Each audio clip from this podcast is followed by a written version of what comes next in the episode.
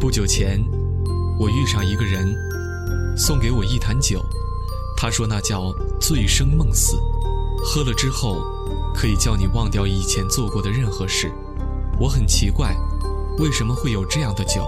他说，人最大的烦恼就是记性太好，如果什么都可以忘掉，以后的每一天将会是一个新的开始。